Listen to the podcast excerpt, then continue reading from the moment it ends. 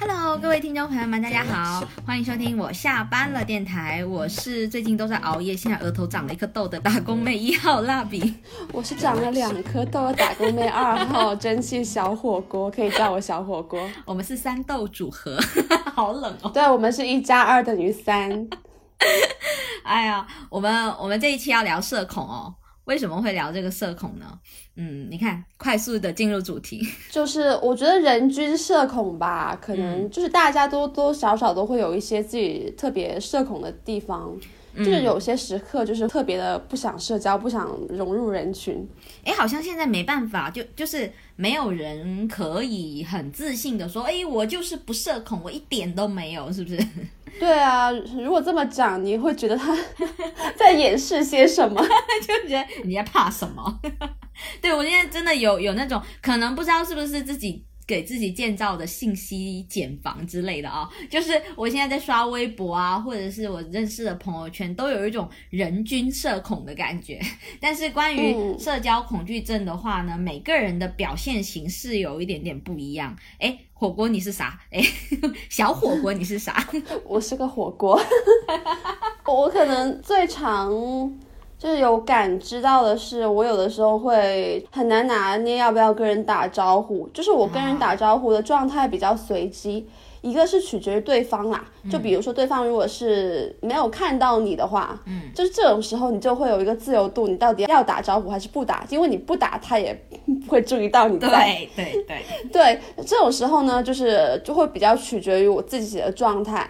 还有对方的身份，老板的话，老板好，不会，老板看不到你有什么所谓，哦，真的，他过去就过去了，好拽哦，这个打工妹，对，所以在看不到你这件事情上是不分高低贵贱的，OK，很平等，很扁平，很硬气，很硬气，行，对，所以我会先去想说，哎，我自己今天状态怎么样？有的时候真的会特别不想社交，然后就会不打，然后就这样。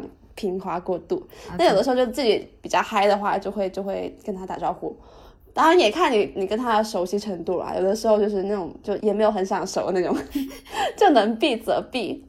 不过是这样啊，就是我在打招呼这件事情上，因为有过创伤后应激后遗症。哈，对，就是哎，以前呢，就是我跟你在同一家公司的时候，就是我们的一个 leader 的 leader。我想一下，嗯。当时的一个办公地点就非常有情调，是一个那种小洋楼。啊，对，然后它就会有个窄窄的、细细的一个木质的楼梯，对，盘旋上升的那个地方。所以在这个路上呢，就是一定会狭路相逢，对，就打到照面，一定知道这里有个人路过的。啊哈。然后呢，就因为之前呢，我在他面前是没有姓名的，然后后面有个机会，就是我有去做团队自我介绍嘛，所以就可以理解我有刷过脸了。然后我再看到他的时候呢，就在那个小楼梯上狭路相逢的时候呢，那我就想说，嗯，还是打个招呼，对，给我们九零后 展示一下我们很讲礼貌的精神面貌。没想到你社会责任感还挺重的。是是是，对自己有一些就是代表青年群体的一个荣誉感。然后我就跟他打个招呼，首长好。他没有理我。真没理你，看到空气一样走过，好，然后从此之后我就不跟他打招呼。他是臭脸吗？就是，哎，是是那位没有，是那位脾气不是很好，但是有点才华的领导吗？有没有才华不知道，有没有脾气也不知道，因为确实没有怎么打过交道。但是就是兵马俑脸，就是喜怒不形于色啊。我大概知道了，哦，终于知道是谁了。嗯，他还挺傲的，像这种人，是吗？对我甚至会觉得，如果我是你，可能在内心会脑补说，他一定会觉得，哼，现在的年轻人越来越 怎么随随便便打招呼？是啊，就是学这些官腔滑调。没有啊，我就嗨而已啊。哦，你嗨，现在年轻人崇洋媚外，要说什么英文是吧？老祖宗的语言都忘了。天哪，好难哦！啊真累，是不是只能录下他自己的周会发言，才能跟他愉快打招呼？对，哎，我跟你做一个三分钟的短报。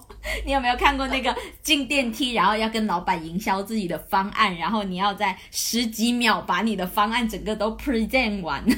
哦，十五秒让我记住你。哎，对对对对对对。然后说起这个，我真的这也是我社恐的一种，就是嗯，我最怕就是进电梯，就是电梯这个空间真的让我很焦虑。那个最让我有安全感的时候，就是早上就是密密麻麻的人，人多到就是你哦根本抬不起头来，看不到任何人的时候，哦，那是我最安心的时刻。而且任何人讲话也会很尴尬。是，然后这时候最可怕的、最社恐的就是有一位，比如说有一些热心的同事，他会说：“嗨，蜡笔，你怎么也来了？”我就，我不认识的，我就嗯，我会聊下去、欸，全电梯的人都在听你们聊。昨天晚上你有没有看 B 站的跨年呢？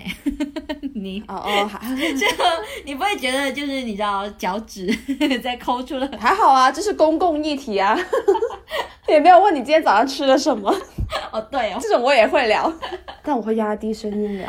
对啊，但是但是那些人就一见到就，我感觉他自己可能也有些社恐，但他用的方式就是我用用那种假嗨的形式来告诉你，哦，哎、以毒攻毒，对 我终于知道这个办法不好取。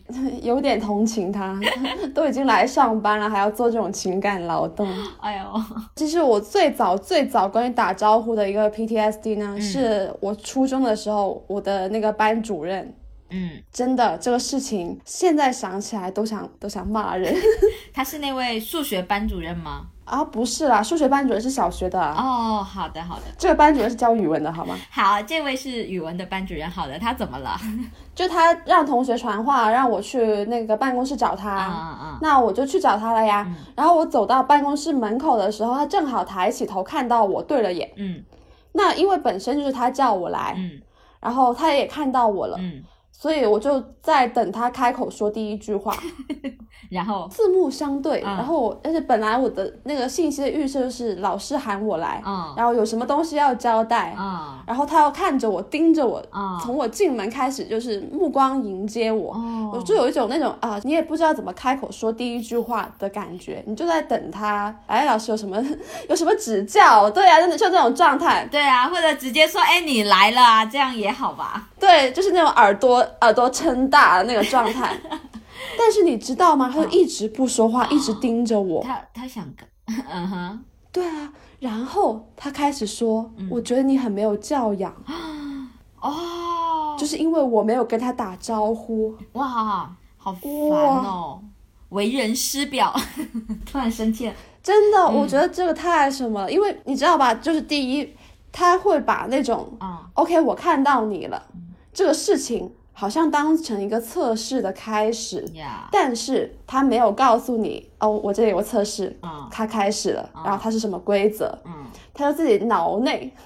在自己的小世界里面上演了这个测试，嗯。然后让你在这种规则完全不透明，并且不知道你进入了测试的情境下 judge 你，评判你，对，我觉得老师真的很爱这样子，因为你这个让我想起我之前初中也是遇过这种类型的，嗯，但是他不是班主任，他是他就是一个图书馆管那个哦管书的，对对，那种老师，我们叫他老师，都给他脸了。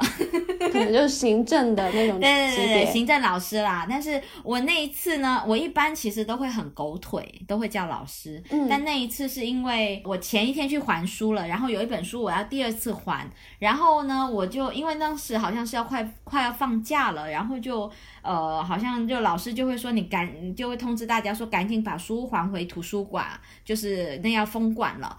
然后我就第一天还的时候没还完，然后第二次去的时候我有点不好意思，嗯因为我会觉得老师应该会认得我，然后会说，哎，你怎么昨天不还完？所以我就有点不好意思叫他。嗯然后呢，就有点像是做贼心虚的进了那个办公室。然后呢，我他看到我，然后我可能打招呼很小声，哦，他没听到。然后我就跟他说，就是我要还书。可能我当时用潮汕话讲的，或者是说，就是我直接直接说还书之类的，然后他就会以为我是招呼都不打，然后一进去，然后他自己脑补了那种就是我很拽的脸，然后跟他说还书。哦，就是你知道吗？这种对，其实我是很怂，觉得哎呀有点不好意思，待会被他认出来，被他骂，觉得哎你怎么昨天不把书还完，什么要做两次嗯之类的，就我们各自脑补了一个小剧场，然后他就他真的当下就会说，就就他跟另一个老师说，现在的小孩怎么越来越不讲礼貌。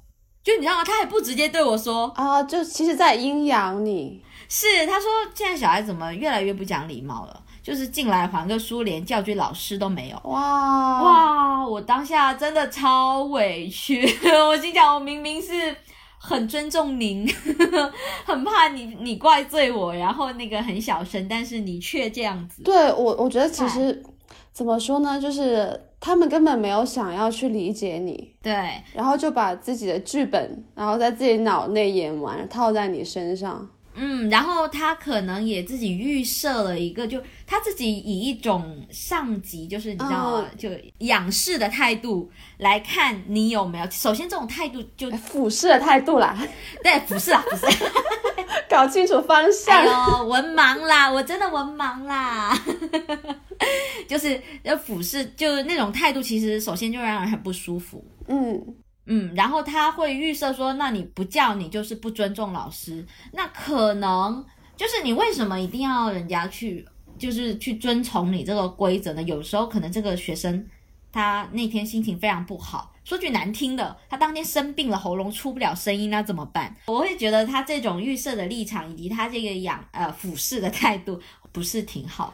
对，而且我会觉得两种方面会让我不舒服吧。就第一个就是刚刚说到，我觉得他没有想要尊重学生这些个体，根本没有换位去考虑过他们的处境，然后就按自己的一个很傲慢的理解，然后去预设了一个他自己的一个脑内的剧场，然后去评判你的行为。然后第二呢，他对你行为的解读会扣上一个非常大的帽子，对，比如说就是你不会尊重人，你没有教养等等。就对于我们这种心智未开的未成年人来说，这样的话其实非常的重。哦，对，其实老师的角色要更加的谨言慎行吧，我自己觉得。对，因为你可能简单的一句话，那个整个学生学生他的整个世界观以后他就会影响他的一生。对对对，崩塌，好吧？好烦啊！等于他不止在说你，他骂你全家。老实说，哎呀，我真的觉得这个老师在犯罪。当时，我现在想起来还觉得就是有一点，我我觉得他是无法胜任这个这个职业。老实说，嗯。因为怎么说呢？不是所有的父母都有资格当父母，所以也不是所有的老师。老师也一样。对，有很多人其实，在我们以前的年代，他就只是把老师当成一份铁饭碗，嗯，他就是想要每天混吃，然后拿一个工资，呃，并没有想说我要寓教于人，然后有什么社会责任感。所以其实这样子来说，对于很多小孩子，他在跟人社交的这件事情上，或多或少都会留下阴影吧。这也就是社恐的某一些由来。我要 Q 回主题。你在说我国的教育系统里面哦，突然间好像有点插到太深的这个 这个痛点。因为我的确是有听过很多在老师上面受到的创伤。对啊，反正就是后面让我觉得我跟人打招呼这个时机，我就觉得很难很难去卡，就像唱歌进拍子，老师可担心进不对的感觉，你懂吗？啊啊啊！就是啊，我现在要不要 say hi 呢？啊，就是这这个，哎啊，错过了，哎呀，没有办法了，哎，他走了。对，就经常会有这种纠结，这 就像那种拍子卡不进去的感觉。对，这就是这个老师教给我的东西。OK，不敢打招呼。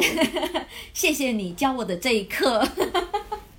哎，但是打招呼这件事情，这就是我们跟那种算是怎么说呢，不太熟的人呐、就是我们才会面临到这种要不要打招呼这样的一个苦恼。可能太熟的人，比如我跟你就直接就哎怎样，就就不会有这样的苦恼哦。哦，对，可能你也不会那么在乎那个场景，就打没打招呼不重要，反正今晚该互骂的还是会互骂。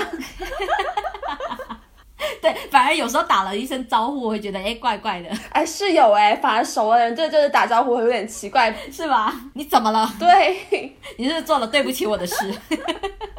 是不是找了别人录节目？就是打招呼反而是在那种就是呃熟悉程度中等的人之间发生的，就很不熟不打也没有关系，然后很熟好像也没有必要打，就只有卡在中间需要打。所以这个其实社交的这个距离，有时候在拿捏，就有时候一般我们社恐啊，或者是是那种那种表现，其实更多的是针对陌生人。对，就是其实能不跟人打交道就不要跟人打交道。对，比如说就最简单来说，就我们坐地铁嘛，对不对？我就会很喜欢坐在边边，但是你你能看到，其实每一次边边的位置都会非常的受欢迎，你会感觉有很多个何广智 在那边一进去，哇，立刻就坐下来。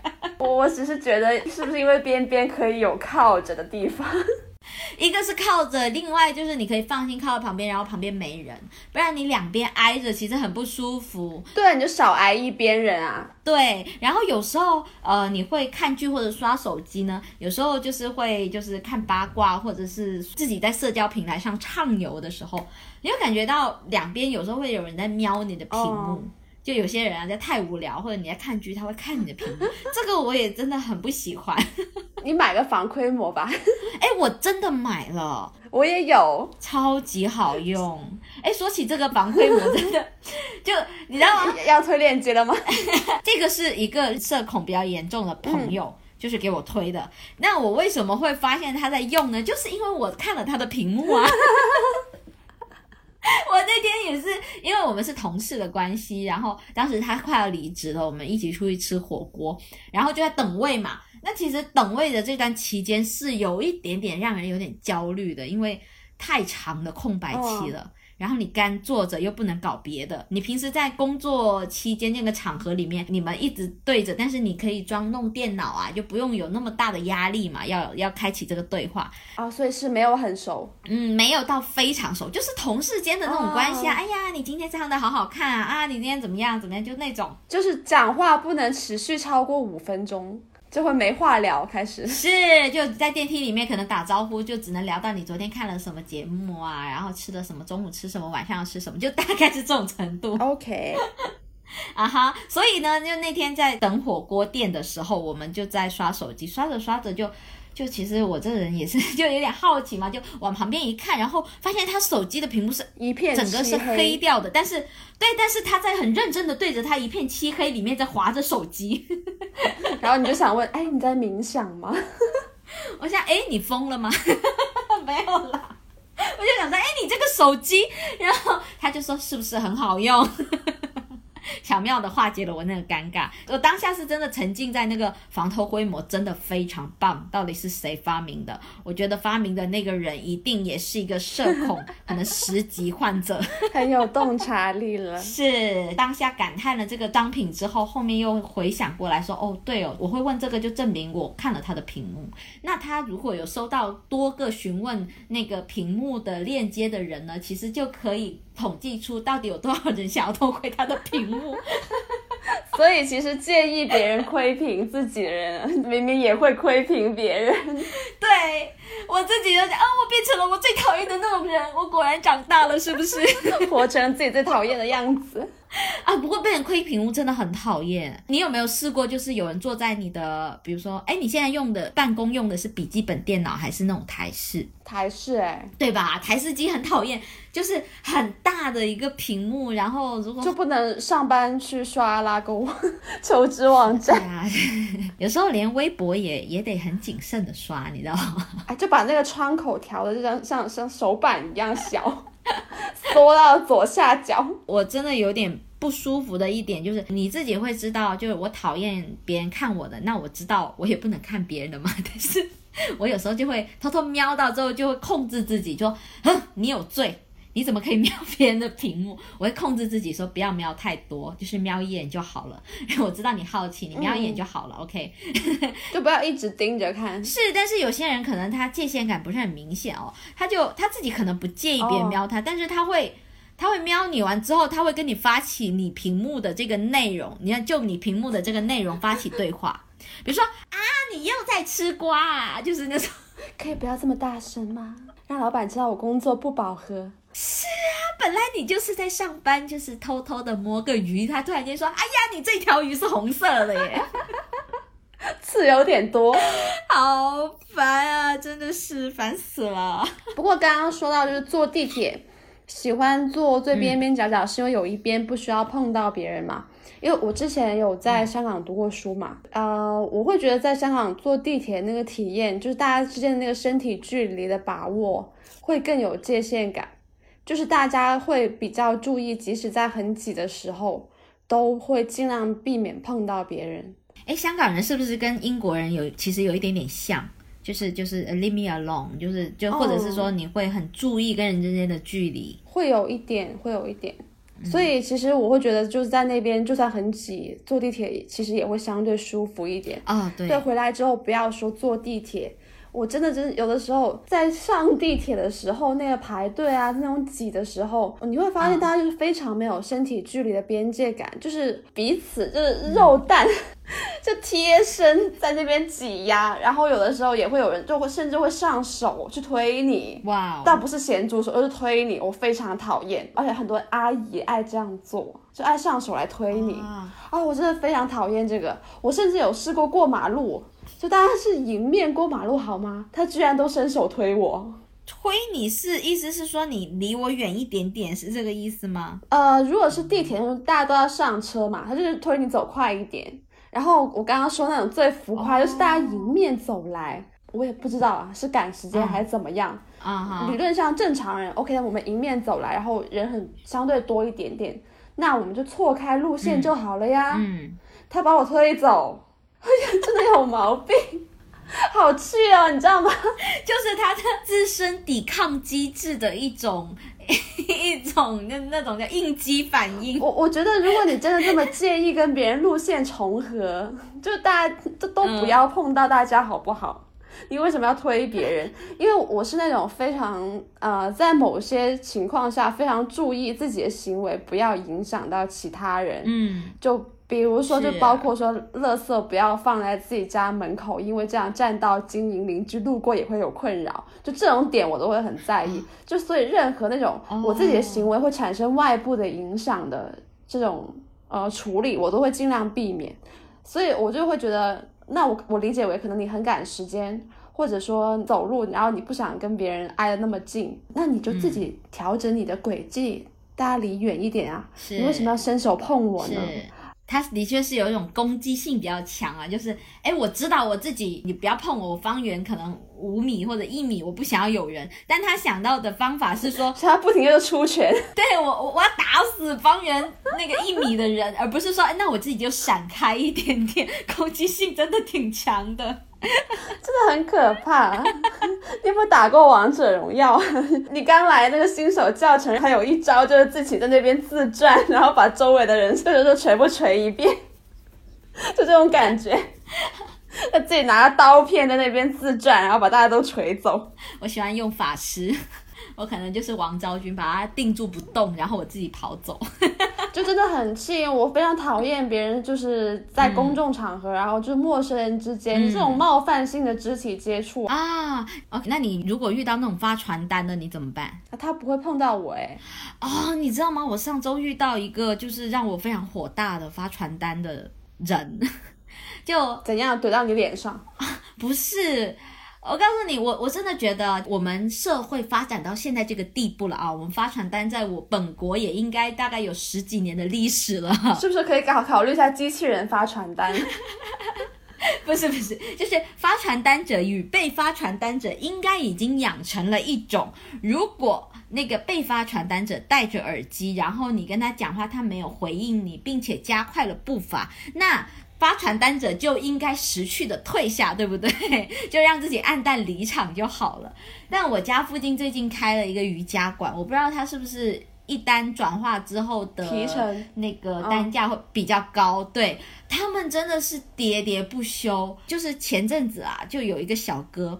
他就是来发传单给我，然后我也不是遇到第一次嘛，那之前用那种方法都 OK 的，因为我戴着耳机，然后我就加快了步伐。但因为我腿短，然后那个小姑娘 是个男人，是你知道吗？我一边就是他这样在旁边，这样美女啊，什么看一下这个瑜伽什么什么之类的，然后我就我就戴着耳机，然后装没嗯听到，我就加快了步伐。然后一般这种东西就慢慢 fade out 嘛。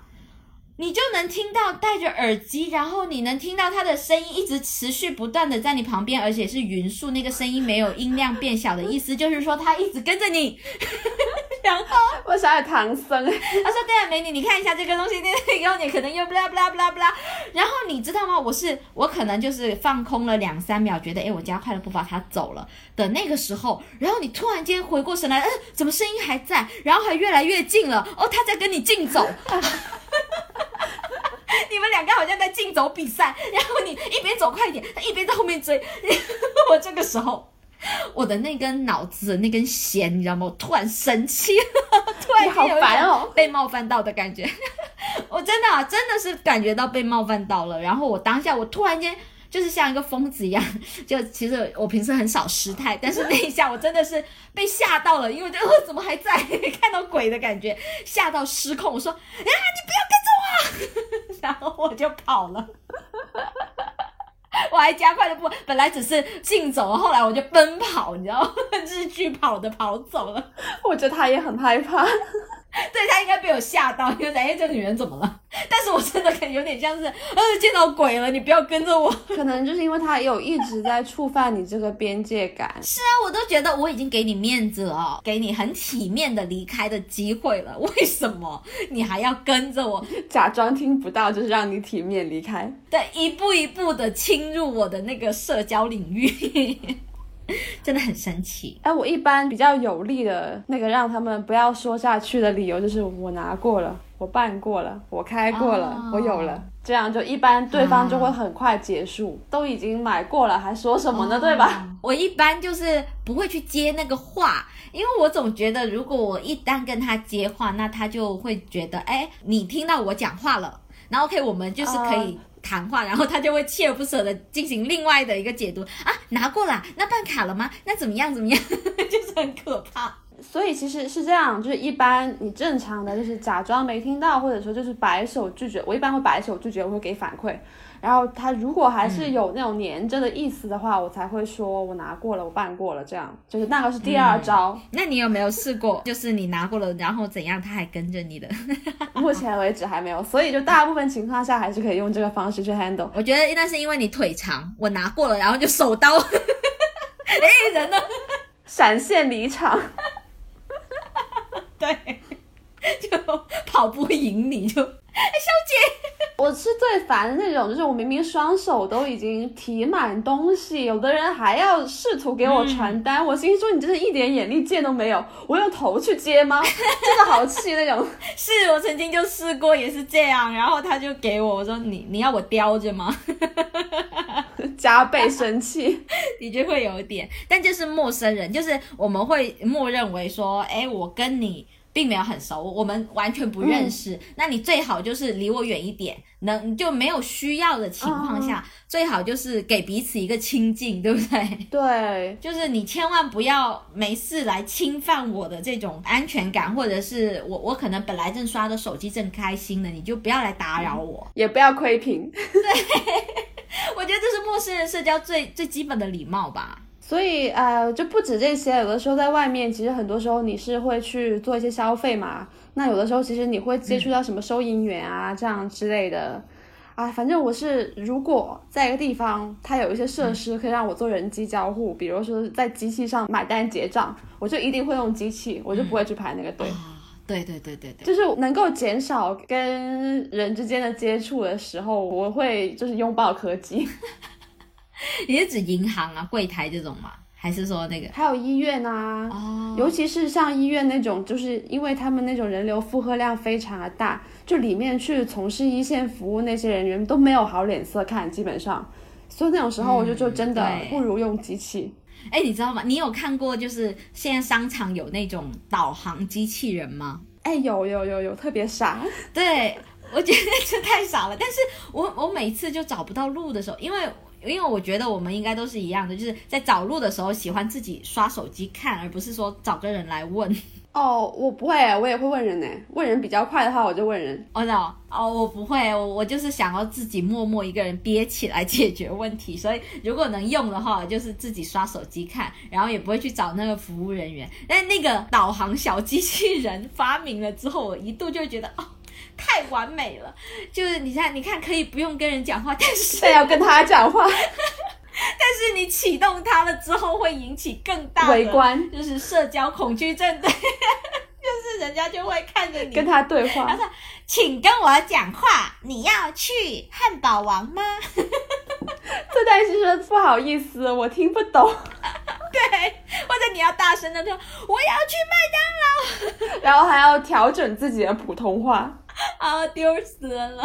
不过我跟你讲，你如果是要用地图来解决问题的话，那你千万不要去重庆旅游。啊，是不是要爬坡？不是，不是，不是。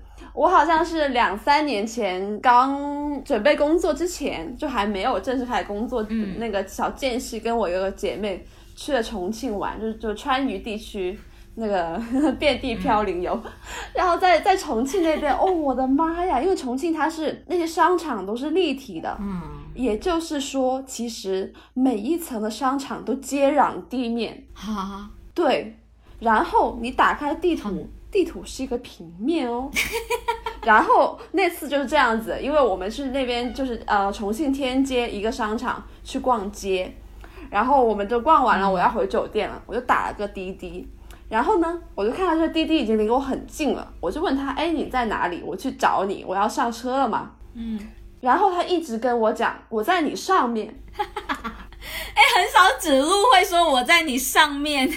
然后我就心说，哦，是不是就是那个东南西北？我们毕竟有的时候我们九零后不是很分东南西北，就说我在你上面，我以为是说在地图的那个位置，它在我的头顶那个意思。OK，然后我找了半天都没有找到，我后来终于发现了，就它真的在我的上面，它在我上面那层。哇，那他自己动了吗？对不起，我们两个都在动，都有在努力向对方靠近，然后最后还是找了二十分钟，然后就一边刷那个地图，一边看，哎，他在哪里啊？然后我又上了一层啊，还没有在哪里？然后就因为，甚至因为我一边在看地图，一边就找路，一边走路，我没有看脚下，被那种就是商场里面那些广场很爱放那种大理石的那种圆球。就绊到腿，然后就就磕到一个超大的淤青，因为那个球非常的大，然后我没有看到路，我在看手机，然后就整个人扑上去那种，抱着一个球，超痛，然后终于找到了那个车，不过那车居然也很神奇，没有取消我订单，就真的找了我二十分钟，还挺热心的重庆的司机。但是这这这你在我上面啊，不是我在你上面，这事情是引为经典好吗？你那个地图就就怎么看你都。没有办法看懂，就是没有办法理解这个上面在哪里，因为那个地图完全体现不出来，就是跟你在别的城市一个平地上打车那个地图看到是一模一样的。哇，真的好难想象哦！那人生地不熟，还 还真的不能去重庆啊？那你就只只能是要打破你的社恐，然后去问人了，是不是？但也很难啊，谁知道那个司机在哪里哦？在上面，我上面有人。不知道现在地图有没有改良？哎，真的是哦，对啊，我真的，那我们呼吁那种各大高德啊、百度之类的地图，为了重庆地区弄一个那个，哎，会不会那种那个立体的那种那种地图，就是为了重庆设计的？因为平面实在是找不到，太痛苦了，重庆人民真是辛苦了。哎呦，那我们其实前面在聊了这么多恐惧的一个经验啊什么的，我会觉得是不是因为我们自己有弊？这个弊的意思就是说，就是我们会比较重视人跟人熟悉的程度而产生的那种界限感。所以你的意思就是，我们可能很多的时候是排斥陌生人或不熟的人。嗯，怎么说呢？可能我觉得我们自身会有一个，就是说，哎，你跟我的程那个认识的程度到哪，那你可以接近我到多远？你的边界感是在哪里？对，往上延伸，可能你会没办法靠那么近，就是以自己为中心，然后画一个半心圆，然后可能再熟一点点，你可以靠近一点点，但是你也不能你那。直捅中心哦，你还是不可以的。然后就是就是你自己会去判断说你是谁，你你我的谁啊？就这样的程度来判断你可以对我做什么样的事情。那一旦他逾矩了，我们就会不舒服。但是因为这个东西呢，我们的社会有很多人就是很不守规矩，很喜欢逾矩，所以就会让我们觉得啊不喜欢，然后有那种恐惧的那种心理表现。但我觉得其实我还蛮矛盾的呀，老实说，因为就第一呢，我是那种就是完全可以独处的人，就我我自己去做事情，我不会觉得尴尬啊、不舒服啊，一定要有人跟我一起。就比如说什么去上厕所啊，什么去吃饭啊，我是可以完全自己一个的。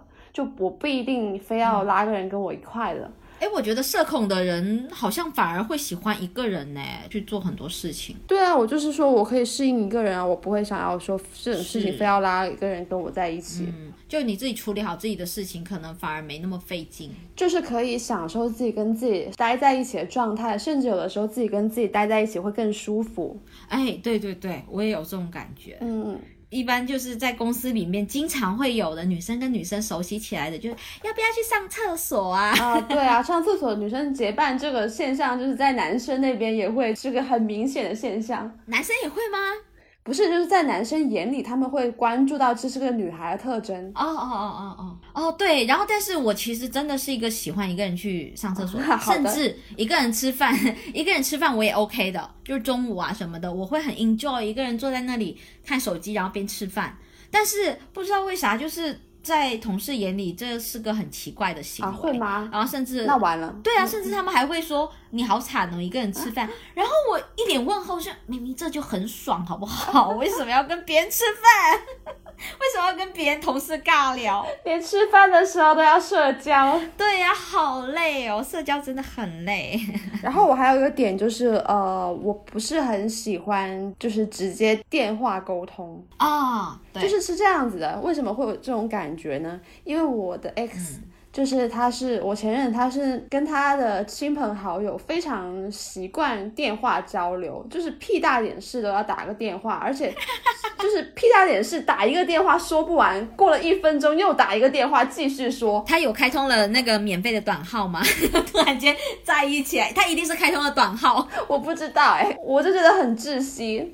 我一般是这样子，就是如果是打电话，我要先跟对方说好。嗯，对，就是比如说今天有个很特别的事情，我想跟你聊，然后我不想打字了，嗯，然后我就就语音或者是电话说。对，我很喜欢这样子。对，大家把这个时间让渡出来，我们就集中的去就某个话题，或者是就把这个今晚时间分给你，然后我们去做一个比较集中的高密度的沟通。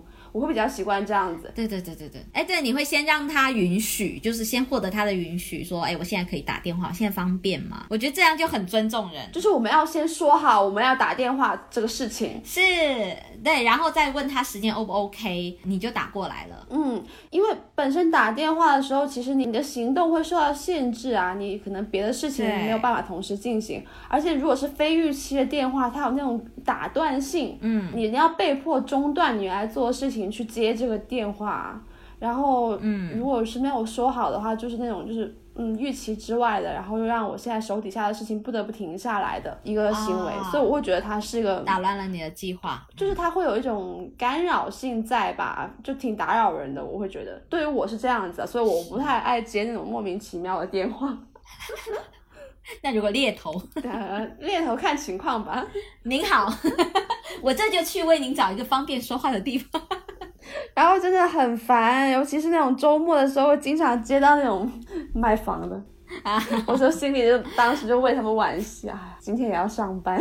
但是的确是看到，就是我看到电话响，也是会突然间心里一惊。对啊，对啊，哎，怎么了？你会焦虑啊？就他一直响，然后你会就手忙脚乱。嗯。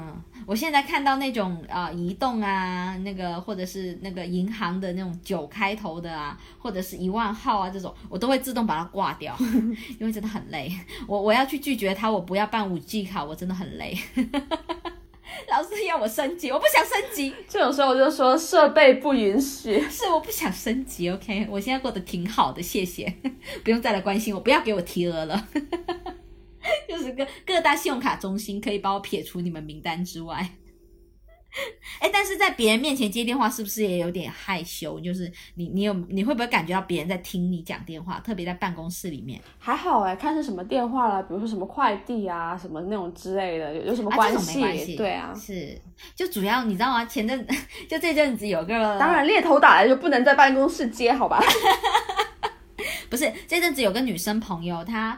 他就很喜欢突然给我来一个电话，因为他是那种然后双鱼座，然后比较随性而为。我知道他这这时候嗨上了，然后他就是很想打电话来跟我表达说我现在好开心，分享他的快乐。对我跟我讲说啊，那比我现在好开心这样子。然而他会，因为他是六点下班，我是六点半，就是我们放饭的时间不一样。然后通常他打电话来，就是我可能刚刚要还没去放饭，然后就在办公室就大家安静的，然后我领导又坐我对面，然后我一接起电话，他就啊，拉比，我现在好开心，然后就。我就突然间压低了声音说：“嗯，怎么了？你说，就你知道吗？我又不好意思说打断他，因为我觉得他兴头上，他很难得这样，不想泼他冷水。是因为他其实是跟我就是算是蛮久了，他才可以打开他的心房，然后来跟我。”就是做这样一个举动，在我看来，他是他是做了很多的，就是很很很难得才能这样，所以我不想要说，因为我的拒绝而让他就会觉得很受伤，会觉得诶，我在拒绝他的表达亲密的方式，其实不是的，我看到他这样，我会挺开心的，只是当下真的有点尴尬，不是很允许，对，尴尬，甚至我上次一个人吃饭，然后斜对面坐的男生，然后再隔一个位置也坐的男生，就我一个人吃饭。然后呢，我就吃着饭，然后在那种屌丝的饭堂里面，还跟他聊天说，哦，真的啊，那圣诞节有什么安排啊？嗯，对，然后，嗯，我们元旦，哦，对，要带羽绒服。然后我就感觉身边的人竖起耳朵在听我们讲话，因为就是这种比较私人的话题。因为人总有那个八卦的心情嘛，会想要偷窥别人的生活，我觉得这是人之常情啊。对，就是窥屏狂魔的一个心态。是呀，我很理解的，所以我不喜欢，我有在克制。但是就是旁边的人，就是你，你想想，你坐着吃饭，一个人吃饭，然后隔壁突然间在聊说啊，我男朋友最近出轨，你难道不想要把耳朵竖起来听他怎么出轨的吗？就现场观看豆瓣劝分组，对对对，我我理解，好谢瑶，我的搬起小板凳在看。但是这种就是这种是陌生人，但是有没有那种就是跟你比较熟的人，但是他们做了一些事情也会让你不舒服的？因为我们刚才聊到说陌生人的边界感，就是你对他们的那种那种 range 可能要更长一点，但熟人你有没有？或者是你你感觉就是你可以随便来，哎，其实就刚刚说到为什么我是说很矛盾呢？就是说我自己是这样，就刚刚提到说我自己可以习惯独处，我也不爱说去做那种非常及时的那种，就是什么电话沟通啊等等，有一点就是社恐这种迹象。但是我其实还蛮适应陌生人社交的，就是我我很能跟陌生人快速的变熟，因为可能是因为我对于信息的处理不是那么的。嗯，敏感吧，因为有一些人可能他跟陌生人接触，什么都不愿意讲，什么都不愿意聊，什么都不愿意透露。但是我是那种就是在关于信息上的分享的心态是非常的 open 的，就是没有太强的这种隐私感的啊。你会跟陌生人分享说，你看我新买的这个外套好不好看，这样吗？看情况，就如果聊到我会说，就我我不会觉得说某个事情。是我的私事，然后不能说，我比较少有这种心态，所以可能就是在这个点上，嗯，我很能适应陌生人社交，因为我什么都能聊，嗯，但是在对于那种半熟不熟的人之间呢，就是我我会有差异感的处理啦，但有的时候倒也不是说觉得对方跟我没有熟到那个程度，然后怎么怎么样，这个就确实会有啦，就是对别人的自来熟，有的时候我会有那种不适感。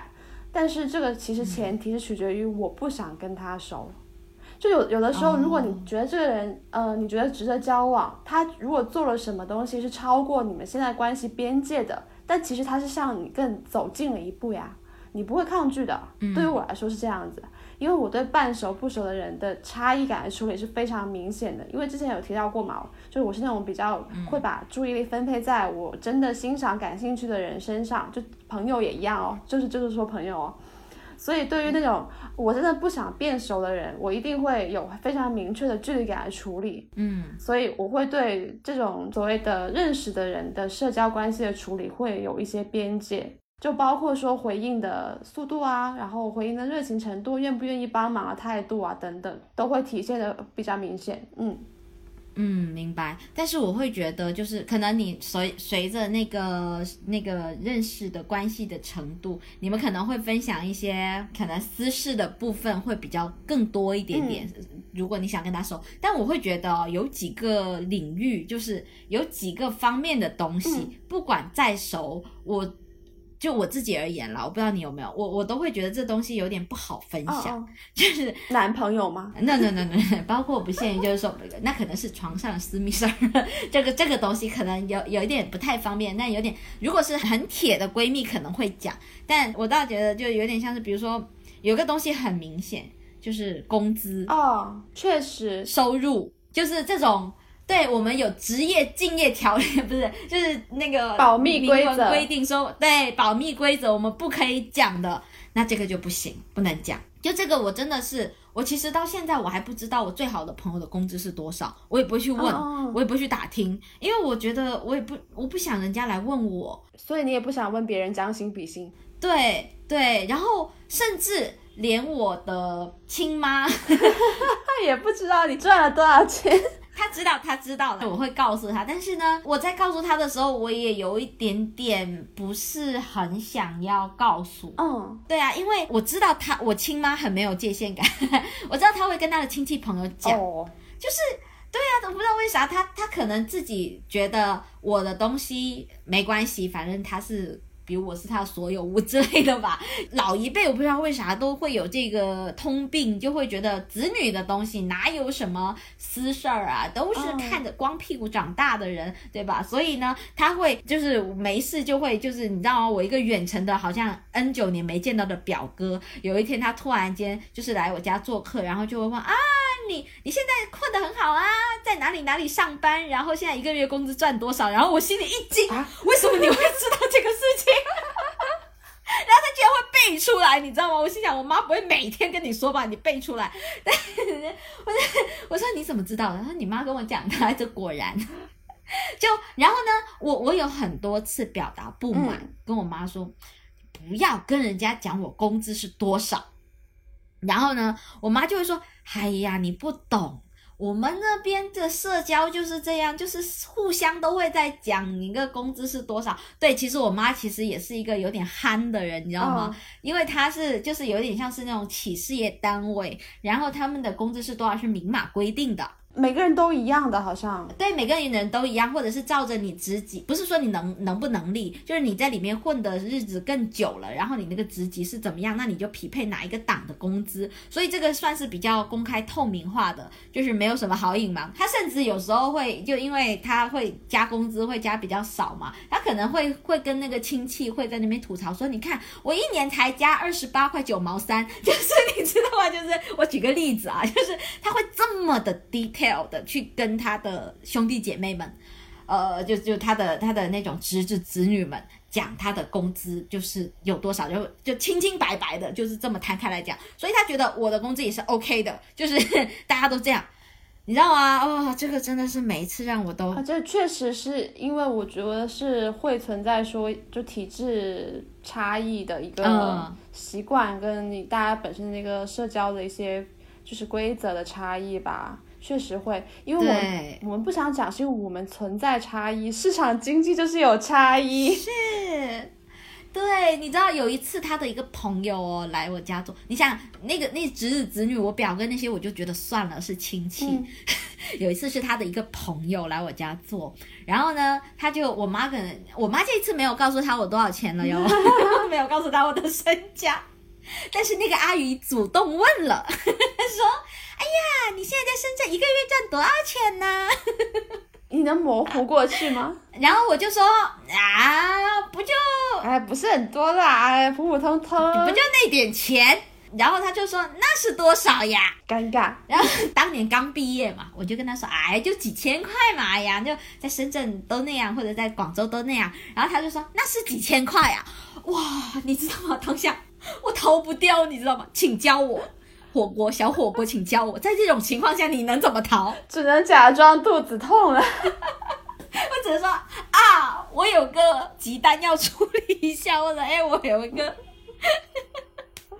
我真的，我真的当下我脑海里闪过很多种就是糊弄的可能性。我朋友都说我糊弄学很厉害，但当下我真的没办法，面对这种咄咄咄逼人的，这没有办法，好吧？是啊，长驱直入，然后一直问我多少钱，我心想关你屁事啊！我又不能这样，好想这么讲哦。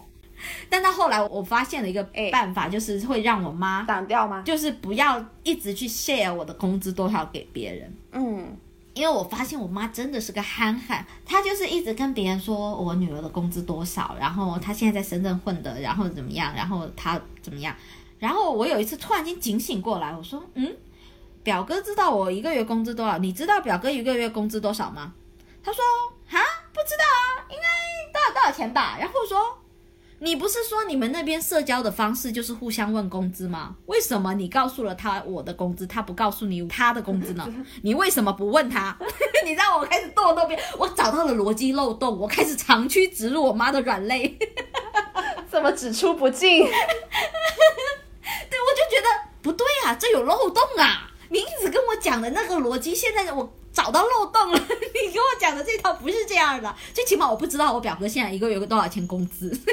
我就说，你也问他，对，我就说你以后要讲工资可以，你们社交是这套方式是吗？好用，那请你有来有往好吗？礼尚往来好吗？甚至要算 ROI，讲一次工资出去能够换到几个人的工资回来。对你讲多少，你就要换回来。你自己没脸问，那你就不要讲。那你自己没脸问，那就说明这个东西你觉得不是很好意思。那你为什么把我的东西卖出去了嘞？哦，那这么说，感觉他是有一点，就是满足别人的窥探欲了。对他有一点点，就是为了。就是你知道那那种收手上面的一个一个一个和谐程度，而牺牲了他女儿的工资，秘密。哎，但想到这一点，我我找到这个方法，其实我有爽到，因为我因为我妈很爱用那种，你知道，我就是最讲道理，我们这就是这样子，我的逻辑就是这样子，所以有一天终于在道理上压倒了你妈。是我就是变成他的滑铁卢。但是家庭并不是一个讲道理的地方。好，shut up。我暗暗爽了就好。我妈不知道有没有听这一期，妈妈我爱你。赶紧，嗯，即使你这样，我还是爱你哦。啊，但是你刚刚不是问我吗？就是我有没有什么朋友做过一些就是逾越界限的事情？我刚刚在听你说这个工资的点，我有想到一个，确实是这样的。就我之前有个还蛮好的朋友，然后呃，我有一段就是恋爱刚开始第一次约会的时候，然后那个男生开了一辆车来接我，是一辆红色的车，然后我就跟他吐槽了一下，我说这个男生居然开红色的车，他好骚哦。他是不是问你那个车什么牌子？没有没有没有，我也没有讲了，没有那么，就是我们也没有这么物化男性啊。也对哈，对我只是就是描述哦，他开了辆红色的车，有点闷骚这个事情而已。因为我也第一次就是跟那个男生出去吃饭嘛，所以就是完全是作为一种哎，我今天这种奇葩相亲故事的一些小插曲去分享了一下而已。然后你知道吗？过了几天之后，开红色车的男性突然间背后开始冒汗，觉 得我只是觉得这比较好卖。然后我有个群，然后群里面有我那个朋友，也有一些其他的，就是相对来说可能跟他相比没有那么熟的其他的朋友。然后，嗯，就假设这个比较熟朋友是 A 吧，然后群里面有一个就是其他其他路人甲朋友，然后问我说。哎，你之前不是交了个富二代男朋友吗？还开红色跑车来接你哦。然后我说啊，就首先这里有两个问题哈。第一，嗯，就是他把我这个事情说出去了，而且其实我后来知道他不是在这个群里面跟别人说的吗？肯定不是啊。如果是在这群里面讲，我也在里面，我会看到呀。他是在另外一个群，跟另外一个群的别人讲了这个事情。他们有自己的小群，背着你。也不是小，不是不是小群，就是另外一个有重合的群。我知道有那个群，但只是因为我跟里面其他那些人没有那么熟嘛，啊，所以就就也还好，就不是小群，不是瞒着我的群，但是就是一个，对啊，就跟我没有那么熟的群，为什么把我的事摊开讲？他会觉得，哎，都跟你认识。而且第二就是讲之余还要造谣，并没有是跑车好吗？也不是富二代，对不起，让你们失望了。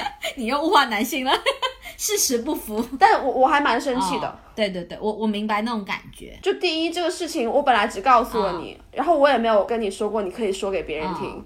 如果你要这么做的话，你要至少先征求一下我同意吧。就是有些人嘴巴真的很不严哎，他是不是觉得你没有严正的跟他说，你这个事情不要跟别人讲，他就会觉得哎，这个事情是可以分享的一个谈资。但是哇，就算。就算可以跟别人讲，我觉得也是在一个我在的场合吧，就大家朋友之间，然后突然聊到某个事情，其实也不是那么好。老实说，就你也不确定嘛，对啊。但是你还要在一个没有我的场合说我的事情，而且还是蛮蛮私事的事情，我只告诉你的事情，然后最后让我从第三人的口中听到了，哦，我就觉得这个事情就还挺恶心到我的。是是是，我能理解你的感受，因为这个。我觉得更多的是一种，就是哎，我把你当成最好的朋友，然后跟你讲这样的私事，没错。然后你应该把我当成最好的朋友，去尊重我的私事，而不是对啊，而不是去跟一个，而不是把我当话题去消费。对，然后那个人他也其实没有顾及你的感受，因为那个人其实跟你不熟嘛，他去讲你的事情，然后并且不是一个很怎么样的事情。因为你，你想想他那个语气，富二代男朋友开着红色的跑车来接你，那你就能感觉到那个人在描述的时候那个八卦的语气，就哎，火锅最近很好呢。他，你让我自己脑补了这样的语气，那我我一定会生气啊。嗯，干嘛？这真的很不合适，好吧？这个确实不是很好。我我自己在跟别人的，在就跟亲密朋友的交往过程中，如果是真的是有共同的朋友。然后呃，就是我之前有试过一次，就是那那个是同事啊，但同事比较熟的同事，就比如说 A 同事跟我吐槽了一个项目，然后呢，呃 B 同事就就刚好接了那个项目，然后呢 B 同事其实就这两个都跟我挺熟，但是 A B 两个其实不熟。那其实，呃，那 A、B 两个就要就着那个项目要去对接的时候呢，我就因为我跟 B 同事的这个交情，我会先劝告他说：“哎呀，这个 A 同事最近对这个项目有一点点小情绪，那其实你跟他去对接的时候，你注意一下你的措辞就好，但是你千万不要跟他说我跟你讲了这个事情。”那个 B 同事他当时。很不清楚，呃，不就很不明白，你知道吗？他甚至就是不明白，说为什么要这样子？这又不是一件什么样的事情，我又不是这个项目要对他干嘛？就是不是他以为的那样，他以为的东西跟事实不符，我要厘清这个误会。就是你知道吗？他知道了这个 A 有误会，然后他急于想要厘清误会，但是他要厘清这个误会的话，那就必须要供出说，哎，那个因为那个 A 只跟我讲了这个事情。那 如果他这样子就变成 A 知道了，我跟他讲，我是能很明确的知道 A 会不开心的。但是我要做这件事情，我不是为了嚼舌根，我只是为了另一个朋友，就想说你们两个友好的沟通，我不希望你们两个不愉快。啊，我明白，就是让他打个底嘛，在心里面先有个预期，然后注意一下。是我后来花了很长的时间让那个 B 去明白，说这件事情不是这样子的啊，两个人的立场不一样啊，反正花了很长的时间，所以你知道我懂这种感觉。但这种性质有点不同啦，而且在这个事情里面，因为 B 跟你是持续有在沟通，嗯，对，所以其实他有把他的一些。不理解啊，然后这种感受去跟你去实时的交流，那其实就不会存在说他罔顾你自己的一些想法，对自己采取什么行动，对他没有罔顾，对对对对，他想要这么做来着，被我摁住了。但是他如果这么做了以后，A 就变成了你嘛，你就是 A 嘛，就是你会觉得，哎，我跟你讲了一个事情，你怎么就跟他讲了？他怎么会知道这个事情？肯定是你告诉他的。嗯，就是未经同意的，是的，是的。然后把自己一些可能只单独分享给某些很好朋友的东西，然后就感觉就是 流入到市场上面去了，怎么回事？因为可能你本来想要对陌生人就没那么熟的人，想要营造的人设就是，哎呀，我我不会嚼舌根，但殊不知他把你八卦的那一面给暴露出去了，有点没形象。哎，非常生气。总之就是，哎呀，那我们聊了这么久的社恐这个东西，这个得了这个病有药治吗？得了社恐怎么办？一个传染俩。我倒觉得大家就是本来就是人手社恐，大家多多少少都会有一些自己的小空间需要去维护啊，真的是一个传染俩的吗？就是普遍社恐，就也不是传染，就大家本身就是先天不足，内内心里面有一个这样的一个区域是需要自己细心呵护的保护区。所以我就觉得，其实没有必要把社恐当成一个很大的问题，需要去克服，需要去抵抗。它就是你的一部分啊，它就是在你自己能量不足的时候，你需要有一个小小空间让自己喘息的一个正常的诉求啊。像人渴了就要喝水一样，那你渴了就喝呗。所以就不要在这事情上。太过于苛求自己，觉得自己好像哎，怎么这么不会社交啊？然后为什么在这种时候不能好好表现自己啊？我觉得没有那么大的关系。就是如果说真的是一个社交场合，就像我们之前说过嘛，交朋友也是要交那种能给自己能量的朋友。然后社交参与其实也是一样的取舍方式。这个社交活动，这个事情能让你有能量的输入。然后让你觉得有吸取到一些东西，那你才去参与。如果只是消耗你的话，我觉得没有必要强行让自己去符合这种社交的预期。嗯，对哦，我更正一下我刚才的这个问法了，我其实只是开玩笑。其实想要跟大家声明的就是，其实社恐不是一种病啦，就是你对呃人跟人之间的边界感的需求度比较高。它是一个很正常的事情，就是对你就是想要这样的距离啊。那像是小火锅说的这样子，就是那些珍惜你的人，就是真的心疼你的人，他就会去尊重你的这种需求。嗯，我前几天有听到就是 Alex 的一个播客，他讲到一段话，就是跟人就是在交朋友的时候，就是跟你在跟别人建立关系的时候的一个见解。他就说到说，就是让你去珍惜那些，去找到那些珍惜你的人，然后去跟他们靠近，然后去他们身上吸收暖意哦。不论怎么样的关系，呃，如果对方让你产生自我怀疑的话，那这样的关系就不是很对劲。就回到这个课题上来，就是如果你有需要一定的社交距离才会舒服的话，真正会心疼你的人。他一定会尊重你的选择，并且去会去询问你啊，会去不断的跟你的相处中，会去摸索说，哎，你的边界感到哪里？我这样子的你不舒服，那我是不是要做一些调整？就是我觉得人跟人之间的一个想要建立长期的一个关系联系，都是要这样子的，互相去尊重彼此的需求，就彼此适应一下嘛。其实，对对对，而且这个东西就是更重要的就是。最主要的，你自己要知道啊，你自己要很坚定，说你这个需求是什么，然后也要表达出来，让对方知道，就不要一直内心戏。是我之前有试过，说我以前很长一段时间都会很顾及别人的情绪嘛，那我其实会比较把我的需求的优先级给往后置。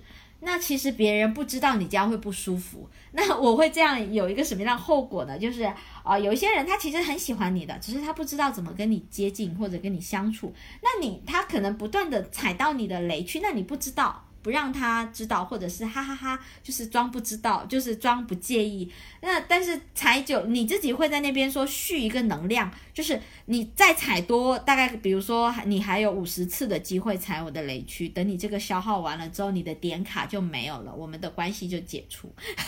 就是其实这样子是有一点点不太给人机会啦，就你在暗暗的那么多小剧场，人都不知道，然后一直踩，一直踩，一直踩。对啊，我曾经就因为这个事情跟别人绝交，好久好。久以前哦，然后就就就讲讲讲讲讲完之后，我就突然间爆炸，然后我就哎就大吵了一架，然后就对方莫名其妙就哎之前你都 OK 的，为什么你这一次会发这么大的脾气？他可能还会以为是你当下是不是心情不好，然后你知道吗？但是我真的就从那一次之后就决绝的不再跟他联系。当然那是初中的时候，年少不懂事了。对，但是其实现在回想起来，那是一个挺好的朋友。但他不知道啊，你很介意这个东西啊，或者是说，对啊，你都不告诉他，这样子的话也会让对方一脸懵逼啦，要给对方一点机会。哦，我是觉得就是一方面这个事情是，嗯，你要理解自己，就容许自己有内向的时候，有恐惧人群的时候，因为这个并没有伤害到任何人啊，所以这个需求其实是一个很合理的一些，就是自我相处的一些需求而已。但同时呢。就是我觉得我们去表达边界感的方式，其实也是需要去谨慎的处理的。对，因为有可能去接你这一棒的人，他也是同样敏感的同类。就你这一棒如果打中了，就对方也会受伤。所以就是怎么样去做这种大家距离的一个区隔，怎么样表达你的诉求而不伤害到别人，是需要一点处理的艺术的。嗯，是。哎，我会觉得这个诀窍是在于你的态度。哎，就是你说什么倒是还好啊，就是态度比内容要重要，是这个意思吧？是的，是的。就只要你的出发点你是，然后你的态度是诚恳的、敞开的。跟对方讲，就我们不是有那种沟通的艺术嘛？就是你表达的过程是更多的是从自身的感受出发，而不是去指责。比如说，呃，你这样让我不舒服。比或者说，哎，你这样做，我觉得很怎么样怎么样，这是这就是一种呃指责嘛。但如果你想要表达说这样我不喜欢这样，你其实是就直接表达说啊，这样的行为让我感觉呃被打扰到啊，其实我不是很喜欢这样子这样子啊，这是我的问，就是你更多的从自身的感受出发，我觉得对方感觉到被指责的那种感觉会少很多，他就会更容易听进你的话。嗯，具体可以见《非暴力沟通》这本书，开始推销书籍。哎呀，哎，对我们这期电台上线的时间应该是大概牛年农历新年的期间，在这期间，就接下来大家没有吧？没有吧？不至于，应该差不多吧？照你剪辑的这个速度，我想跟大家拜个早年。拜个早年是可以。想说，那我们过年期间啊，走亲访友啊，肯定就是在老家或者怎么样，一定会有各种各样的嗯不舒服，一大堆的亲戚，对啊，就涌过来啊，结婚了没有啊？赶紧结婚啊，生小孩啊，就肯定大家会受到一大波的这种社交边界感侵犯的这种密集 的这种这种情况，大家请做好准备啊，平时要多锻炼好自己的心脏。然后，如果大家有什么可以跟亲戚打马虎眼的这种糊弄拳，可以在评论区告诉我。其实我非常的需要这种指南。我怎么你要带回去防身？对啊，我这种潮汕人真的好累哦，不像你们省城的那么开明。潮汕人好爱问人家工资，好爱问人家你结婚了没，谈恋爱了没，好累哦。你不要问我的私事好吗？我下次就问你老公一一个月跟你做几次。我才不信啊！真的说不出口，但是真的内心有在默默觉得，哼，你再问我下去，我就问你们房事。所以阿姨，你五十岁了，还有在有性生活吗？我一直在这里口嗨，你知道吗？要发泄那种不满。那是几次啊？那到底是几次啊？哎呀，好想问哦，几次啊？几次？那是几次啊？哎，那个阿姨，那个问我工资的这阿姨，后面都没有来做客了。我内心的那种回击的这种东西没办法施展，嗯，好累哦。来也让你失望，不来也让你失望，好难，阿姨。好啦，那就大概这期节目聊到现在，我们也真是刮噪，也快一个多小时了，要赶紧收尾了，不然你会很难剪。赶紧结束吧，让大家独处一下好吗？是还大家一片清静哦。各位有听我们这期电台的呢，小宇宙啊、喜马拉雅都好啊，关注起来。网易云也行啦啊，但最好是小宇宙啦，你知道我们比较 focus 在这个干嘛冲业绩来冲这个业务？年底了，我们真的很焦虑，就是所以请大家给我们一键三连点起来哦，朋友们，爱要大声说出口，所以不用大声，请留个言就好，吱一声也好，行不行？就给我们活跃度冲个业绩啊！好啦，你们知道了啊，懂了，大家都是网上冲浪的人。然后那这期节目就大概聊到这里，我们下期节目再见了，拜拜。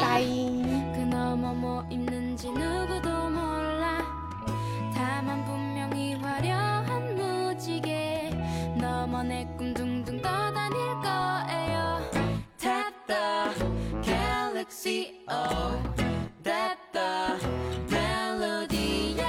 할까 말까 고민 끝에 한여름 날 쉬다간 야우비 소리에 묻혀 말하지 못한 내 고백이 저 하늘 희미하게 반짝이고 있는 은하수로 흘러갔을까